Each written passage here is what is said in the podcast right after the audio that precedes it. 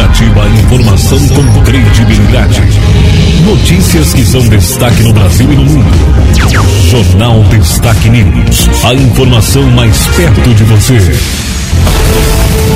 No ar, Jornal Destaque News. A notícia em destaque. Quarta-feira, 21 de setembro de 2022, a partir de agora as informações na edição do Jornal Destaque News. Estamos com a nossa edição no ar, estamos na fase da lua minguante, com mudança para a lua nova, no dia 25. As informações do dia, a nossa edição do Jornal Destaque News, já estamos, então aí aguardando a chegada da primavera. Amanhã nós estaremos então iniciando a primavera, hoje o último dia da estação inverno, então deste ano. Informações, edição do Jornal Destaque News, apresentação Marci Santolin. A informação com credibilidade no Jornal Destaque News.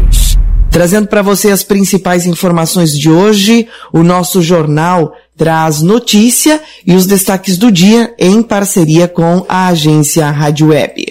Os nossos destaques de hoje nós vamos falar de política, as informações sobre também a corrida presidencial, como foi o dia de campanha dos candidatos à presidência da República, informações do nosso estado, informações sobre economia e também sobre saúde, além da previsão do tempo e demais destaques de hoje.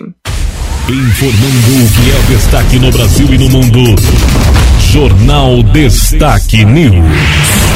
A informação em destaque. Iniciando a informação, vamos trazendo a notícia. Sicredi é destaque no Plano Safra 2021-2022 no nosso estado. O Sicredi, uma das instituições financeiras que mais fomentam o agronegócio gaúcho, encerrou o Plano Safra 2021-2022, importante mecanismo de estímulo à produção agropecuária, com mais de 13 bilhões e meio de reais liberados no Rio Grande do Sul. O volume total representa 135.700 operações de crédito rural, das quais mais de 90 mil foram destinadas ao Programa Nacional de Fortalecimento da Agricultura Familiar, o PRONAF. O presidente da Central Sicredi Sul-Sudeste, Márcio Porte, destaca o protagonismo do Sicredi. O Sicredi lidera o ranking das instituições financeiras que mais realizaram operações de crédito rural no último ciclo do Plano Safra no Estado, financiando 45% do total das contratações. Somente para o Pronaf foram mais de 4 bilhões e meio de reais, representando 67% das operações liberadas pela instituição no Rio Grande do Sul. Em nível nacional, o Sicredi é a segunda maior instituição financeira em crédito rural e no ano safra 2021-22 liberou mais de 37 bilhões de reais aos produtores em mais de 230 mil operações. Isso reforça nosso compromisso com o desenvolvimento econômico sustentável. Somos protagonistas no agronegócio e entendemos a importância de seguirmos cada vez mais próximos do produtor rural. Com relação à CPR, título que pode ser emitido por produtores rurais e por cooperativas de produção com a finalidade de obtenção de recursos para desenvolver seu empreendimento, foram quase 7 mil operações, totalizando mais de 1 bilhão e 700 milhões de reais. Agência Rádio Web do Rio Grande do Sul, Renê Almeida. Agora mais uma informação: votações na Assembleia retornam no mês de outubro. As votações na Assembleia Legislativa retornam depois das eleições, que ocorrem no dia 2 de outubro. Em razão da Expo Inter e da proximidade do pleito, as sessões plenárias foram adiadas. Em novembro, os deputados estaduais devem apreciar o orçamento do Rio Grande do Sul para 2023. Outros temas sensíveis ao governo do estado devem ser votados somente no próximo ano. Agência Rádio Web, de Porto Alegre, Christian Costa. Política em destaque.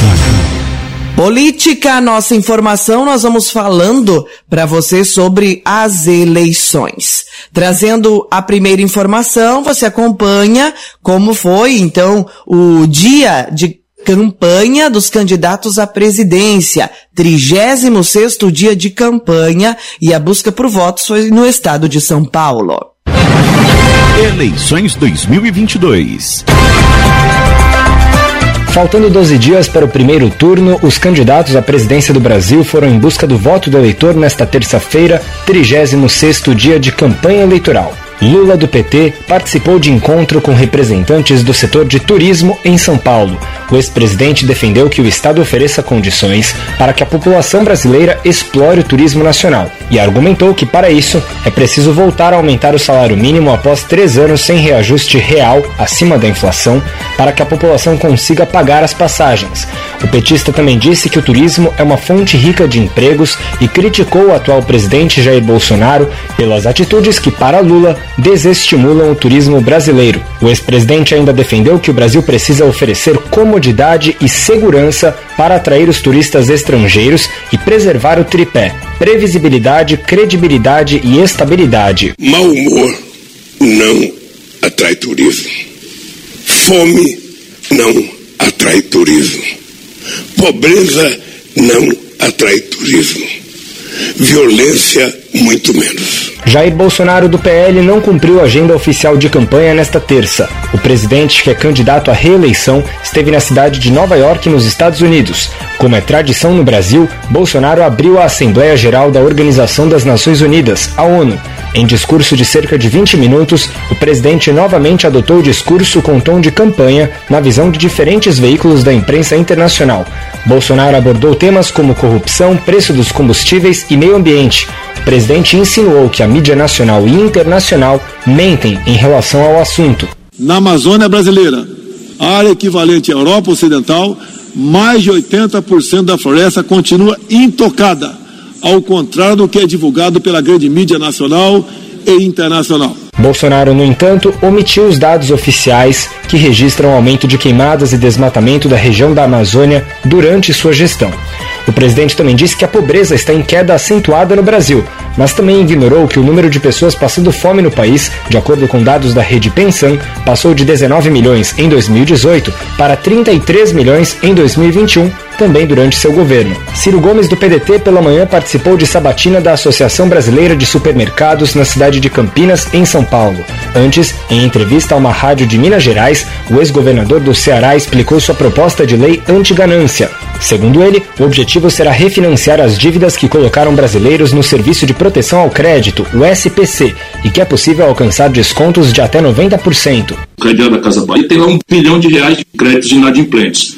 Já cresceram, a pessoa tirou um micro-ondas por 400 reais, perdeu o emprego, perdeu a renda, o filho adoeceu, cortaram a luz e a pessoa não paga a prestação, quando vai ver, já tendo pago 200, está devendo mil. Simone Tebet, do MDB, cumpriu a agenda de campanha em São Paulo. Pela manhã, a senadora visitou o Centro de Operações e Inteligência da cidade de Indaiatuba, onde destacou a importância de prevenir furtos e roubos com investimento em inteligência e tecnologia. Inteligência, tecnologia, monitoramento, para que nós possamos prevenir, porque depois que acontece o furto ou o roubo, é muito difícil recuperar esses bens. A MDBista também voltou a criticar o atual governo federal e defendeu apurar o que houve dentro do Ministério da Saúde durante a pandemia de Covid-19. Segundo ela, que participou da Comissão Parlamentar de Inquérito, a CPI, que investigou o período no Senado Federal, o governo Bolsonaro tentou comprar vacinas superfaturadas contra o coronavírus. À tarde, Tebet ainda participaria de encontros sobre educação em uma livraria e à noite, de uma sabatina do programa do Ratinho, do canal de TV SBT.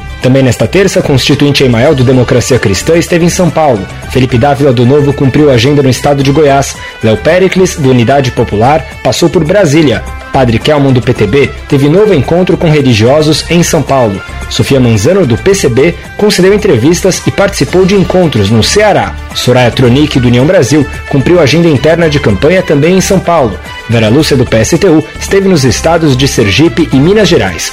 Agência Rádio Web, produção e reportagem Breno Zonta. A Agência Rádio Web na cobertura das eleições 2022. Fato ou boato? Vídeos nas redes sociais falseiam dados de pesquisas eleitorais. Vamos com a informação. Olha isso! Não pode ser. Tá no Face. É mentira. E na net, será? Será? Tá no Insta. Verdade isso? Mentira. É mentira. É mentira. Fato ou boato? As pesquisas eleitorais são um dos principais alvos dos produtores de fake news nesta eleição. Um vídeo que circula nas redes sociais mostra um homem abordando uma pesquisadora do Instituto Datafolha pedindo para ser entrevistado por ela. Junto ao vídeo, há a informação falsa de que o instituto foi pago pelo ex-presidente Luiz Inácio Lula da Silva para não entrevistar eleitores do candidato Jair Bolsonaro. O que o vídeo, por óbvio, não fala é que a recusa da pesquisadora faz parte da metodologia do Datafolha, que só questiona pessoas abordadas aleatoriamente. Em outro vídeo, são feitas alegações falsas de que o Ibope e o Datafolha teriam, entre aspas, errado os resultados das eleições de 2018. A gravação não cita as pesquisas mais recentes dos institutos antes do primeiro turno daquele ano. Além disso, compara os votos totais com os votos válidos, que descontam brancos e nulos. Vale lembrar que o Tribunal Superior Eleitoral considera apenas os votos válidos. Nas pesquisas divulgadas na véspera do primeiro turno, Ibope e Datafolha mostraram diferenças de 5 a 6 pontos percentuais em relação à porcentagem obtida por Bolsonaro e 4 pontos percentuais na comparação com o índice obtido por Fernando Haddad. Uma terceira fake é outro vídeo, desta vez com uma fala falsa do apresentador do Jornal Nacional da TV Globo, William Bonner, anunciando que Bolsonaro estava na frente de Lula na pesquisa do IPEC de 12 de setembro. A dublagem falsa afirma que o atual presidente liderava a corrida presidencial por 46 a 31% das intenções de voto. Na verdade, é ao contrário. A mesma pesquisa mostrou Lula com 46% e Bolsonaro com 31%. O vídeo ainda falseia dados do IPEC sobre a disputa no segundo turno e sobre a avaliação do governo Bolsonaro. Produção e reportagem Renê Almeida. Fato ou boato? Informar para compartilhar a verdade. Um serviço da Agência Rádio Web em parceria com a sua emissora. A informação com credibilidade no Jornal Destaque News. Notícia agora: Bolsonaro aproveita discurso na ONU para atacar Lula. O presidente Jair Bolsonaro abriu nesta terça-feira a Assembleia Geral da Organização das Nações Unidas em Nova York. Bolsonaro, que é candidato à reeleição, começou o discurso na ONU em tom de campanha. O presidente atacou seu principal adversário, à esquerda e falou sobre feitos do governo petista. Bolsonaro relembrou casos de corrupção em gestões anteriores. Ele não citou o ex-presidente Lula nominalmente, mas mencionou condenações depois anuladas. No meu governo, extirpamos a corrupção sistêmica que existia no país. Somente entre o período de 2003 e 2015, onde a esquerda presidiu o Brasil, o endividamento da Petrobras por má gestão, loteamento político e em desvios chegou à casa dos 170 bilhões de dólares. O responsável por isso foi condenado em três instâncias, por unanimidade. Delatores devolveram um bilhão de dólares e pagamos para a Bolsa Americana outro bilhão. Opositores do presidente criticaram o tom de campanha no discurso da ONU. O presidenciável Ciro Gomes, do PDT, afirmou que Bolsonaro bateu o recorde do presidente que mais mentiu na ONU. Simone Tebet, do MDB, já havia criticado a postura do brasileiro durante o enterro da rainha Elizabeth II. No Twitter, Lula, do PT, rebateu Bolsonaro e disse que o presidente deu um show de negacionismo e despreparo no combate à Covid-19. Para o professor de Direito Internacional da Unesp, Daniel Damasio, Jair Bolsonaro usou as duas viagens, a Londres e Nova York como um verdadeiro palanque eleitoral. É, o modo pelo qual o presidente da República se comportou é vergonhoso né, foi um comportamento totalmente inadequado, né? É evidente, ele não agiu com essa circunspecção, com esse decoro, com essa dignidade, né? Ele transformou é, a sua ida em um verdadeiro palanque político. A imprensa internacional repercutiu o discurso do presidente. Segundo o americano The New York Times, Jair Bolsonaro fez campanha para o trabalho que ele pode perder. O argentino Clarim pontuou que a fala do brasileiro traz fortes conotações de um evento de campanha. O jornal inglês The Guardian chamou o presidente de populista da América do Sul e classificou a viagem à Inglaterra como uma oportunidade de ouro para impulsionar a campanha à reeleição. O Independente afirmou que Bolsonaro transformou a visita ao funeral da rainha em comício político. Agência Rádio Web de Brasília, Yuri Hudson. Como conferir o local da votação na internet? A nossa informação, então, preste atenção aí como você pode descobrir caso você tenha mudado o seu endereço de votação. Eleições 2022. Informação sobre o local de votação e outros serviços básicos para o eleitor está na internet, no site do Tribunal Superior Eleitoral, no endereço tse.jus.br, na aba Eleitor e Eleições, na opção Autoatendimento do Eleitor. Lá você tem informações sobre o local de votação, unidades da Justiça Eleitoral, como imprimir o título, certidões, justificativa eleitoral e multas, por exemplo. Para saber o local de votação, é preciso o CPF ou o número do título de eleitor, data de nascimento e nome da mãe. Também é possível ter todas essas informações no aplicativo e título. A Agência Rádio Web na cobertura das eleições 2022. Sobre política ainda, agora vamos falar de crimes eleitorais. O TSE já recebeu mais de 16 mil denúncias. Em um mês de funcionamento, o aplicativo Pardal da Justiça Eleitoral recebeu 16.814 denúncias de propaganda eleitoral irregular vindas de todo o Brasil. O recorde foi registrado na última quinta-feira, com 1.088 denúncias em apenas um dia. Os dados foram divulgados pelo Tribunal Superior Eleitoral. O juiz auxiliar da corte, Sandro Nunes Vieira, explica que, a partir deste relato, a Justiça Eleitoral começa a investigar a denúncia, que pode culminar em diversas punições. O magistrado ainda elenca algumas práticas ilícitas que podem e devem ser denunciadas à Justiça Eleitoral. Entre os não permitidos que poderiam dar ensejo a uma denúncia no Pardal, nós temos utilização de outdoors, o outdoor ele foi banido da política brasileira, ele não pode ser utilizado em propaganda eleitoral.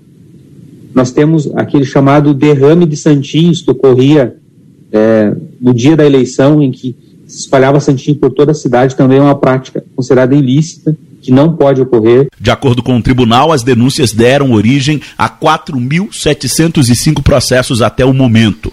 A apuração compete ao Ministério Público Eleitoral. As denúncias feitas pelo aplicativo envolvem compra de votos, uso da máquina pública, crimes eleitorais e propagandas irregulares. Os eleitores de Pernambuco foram os que mais fizeram denúncias, 2.244 registros até o momento, seguido por eleitores em São Paulo, Minas, Rio Grande do Sul e Rio de Janeiro. Baixe o aplicativo Pardal no seu celular e denuncie as práticas irregulares que presenciar. Agência Rádio Web de Brasília, Yuri Hudson. Destaque sobre a economia: Auxílio Brasil é suficiente para a compra da cesta básica? Essa é a nossa questão, a nossa pergunta no jornal de hoje. O valor recebido do Programa Federal Auxílio Brasil não vem sendo suficiente para suprir as necessidades básicas de muitos brasileiros que recebem o benefício. O auxílio de 600 reais só compra a cesta básica em 5 de 17 capitais. Segundo o Departamento Intersindical de Estatística e Estudos Socioeconômicos, a cesta básica na capital paulista custava em média de R$ 749,78 em agosto, R$ 149,78 maior do que o valor recebido por mais de 700 famílias beneficiadas. A lacuna entre o mínimo necessário para viver e o auxílio também é sentida em outras 11 capitais mapeadas pelo Diese. Somente em cinco, o benefício é o suficiente para comprar uma cesta básica. Francisco Rodrigues, economista e educador financeiro, comenta sobre as disparidades do custo de vida em diversas cidades do país que uma boa forma de se calcular esse valor seria utilizando um bom parâmetro e uma boa referência em relação ao salário mínimo ideal calculado pelo Diese, que atualmente é de R$ 6.298, ou seja, seria definido o percentual baseado nesse valor do salário mínimo ideal e complementar com o fator de correção pela inflação. O economista ainda completa falando sobre a importância de um trabalho em conjunto para que o valor do auxílio contemple de forma mais igualitária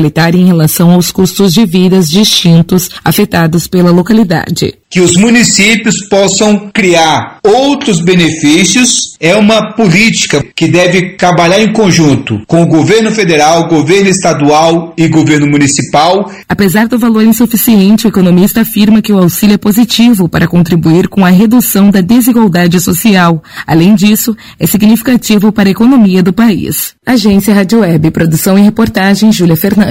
Mais informações sobre varíola dos macacos, a Anvisa aprova o primeiro teste para diagnóstico da doença no Brasil. A Agência Nacional de Vigilância Sanitária aprovou nesta terça-feira o primeiro produto para o diagnóstico da monkeypox no Brasil, fabricado pela Fundação Oswaldo Cruz. O kit permite a detecção dos vírus ortopox, monkeypox e varicela zoster a partir de uma tecnologia chamada PCR em tempo real, indicada para o processamento de amostras clínicas. De acordo com o anúncio, a disponibilidade do kit depende da empresa detentora do registro. Vale lembrar que os principais sintomas da chamada varíola dos macacos são dor na perna, febre, dor no corpo, dor de cabeça e gânglios inchados. Podem ocorrer também lesões genitais e na região do ânus. Em entrevista ao canal do Instituto Butantan, a diretora do Laboratório de Virologia, Viviane Botosso, destacou que os sintomas costumam durar de duas a quatro semanas. O monkeypox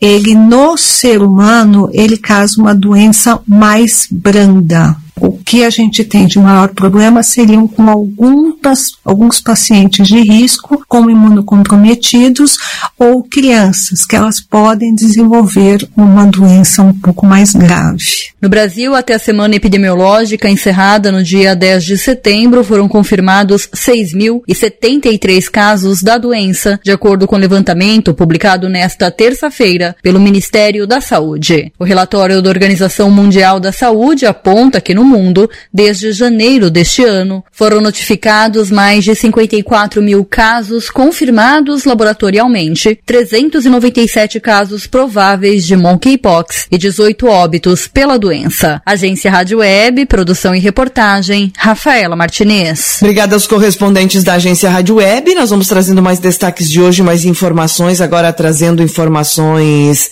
os, as principais manchetes do dia. Você acessa também o portal www www.destaquenews.com. No mundo, né, as informações que envolvem também a questão do dólar, o preço da moeda cai-se para cinco reais e quinze centavos na véspera de reunião do Copom. Bolsa de valores subiu 0,62% e voltou a superar os 112 mil pontos. No Brasil, a média móvel de mortes por Covid-19 chega a 15 dias abaixo de 100 óbitos. Nosso estado, governo amplia o prazo para a capacitação de aplicadores de herbicidas hormonais. A norma já vale para 35 municípios desde o dia 12 de setembro. E o novo grupo tem prioridade por já ser registrado casos, ter registrado né, casos de deriva. As instruções normativas definem escalonamento de municípios para capacitação. Informação completa está no portal da Destaque News. Confirmada no nosso estado a instalação de fábrica de aviões em Guaíba. Destaques esportivos. Vamos agora ao nosso momento esportivo. Alô, ouvintes da Rádio Interativa, com você mais um momento esportivo nessa quarta-feira aí, logo após o feriado de 20 de setembro, e relatando então sobre a Série B, que ontem tivemos jogo do Grêmio eh, em casa contra o Esporte Recife, e o Grêmio se ouve bem aí, o Renato fez o papel de gaúcho mesmo, né? E aí conseguiu colocar 3 a 0 no Esporte Recife, um placar bastante elástico e que mostrou superioridade ao Grêmio mesmo, merecendo a vitória. No primeiro tempo, dificuldades, não houve um grande sucesso, mas logo no segundo tempo, aos cinco minutos aí, eh, em jogada coletiva do Grêmio, acabou que Biel botou rasteiro no canto direito do goleiro e fez 1 a 0 aos cinco minutos. Logo depois, aos 13, aos 13 minutos, aí num levantamento de bola na área, o Diego Souza ajeitou de cabeça e o Lucas Leiva colocou no canto esquerdo aí fazendo seu primeiro gol no Grêmio aí nesse retorno e fez 2 a 0 então aos 13 minutos. Logo depois, 28 minutos aí o Grêmio com, completou, né, nesse segundo tempo.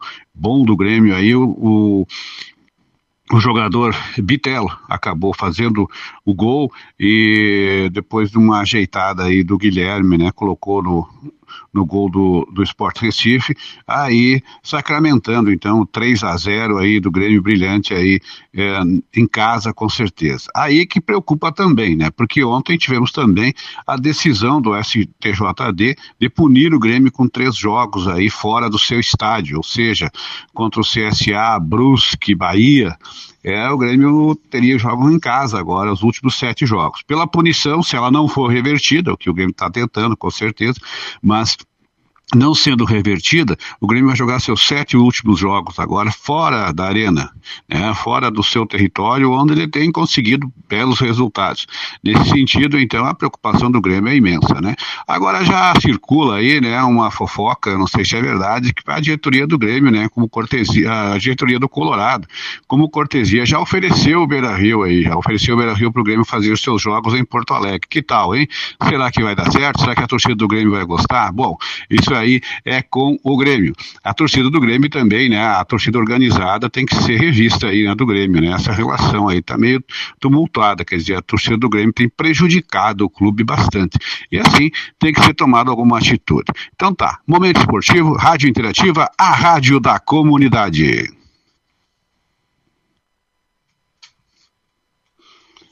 Relatando ainda que o próximo jogo do, do Grêmio é só na semana que vem, como internacional, por causa da seleção brasileira aí que joga agora é, nessa sexta e nessa terça-feira aí os seus amistosos preparados para a Copa, né?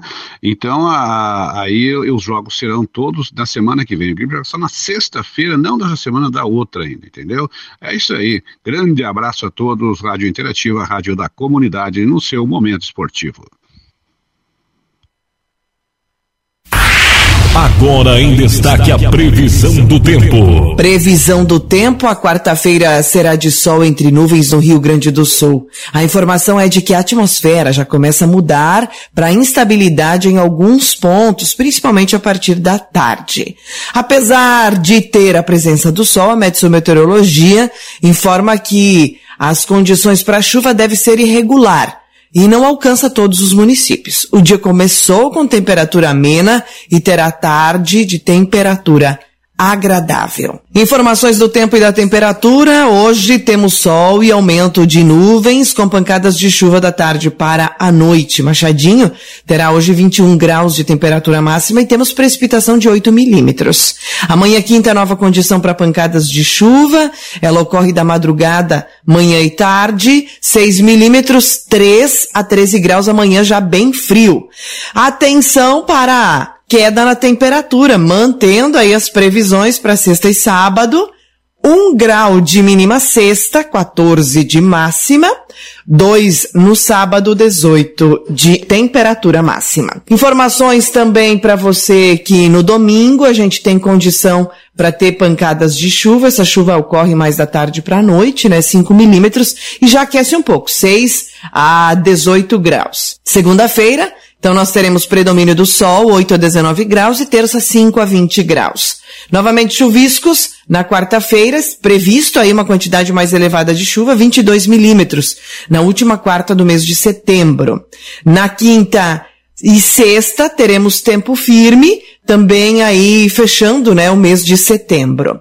No início de outubro está previsto sol. A gente tem aí conforme a o clima-tempo, as informações meteorológicas, sol para o início de outubro, com condição de calor. Por exemplo, no dia 5 está previsto aí máxima de 28 graus. Final de semana das eleições também promete ser de temperatura mais elevada. Informações, uma prévia do tempo e da temperatura, conforme o clima-tempo. Notícias no www.destaquenews.com. Finalizo aqui a nossa edição de hoje. Termina aqui mais uma edição do Jornal Destaque News. A informação com credibilidade. Aqui, na sua rádio.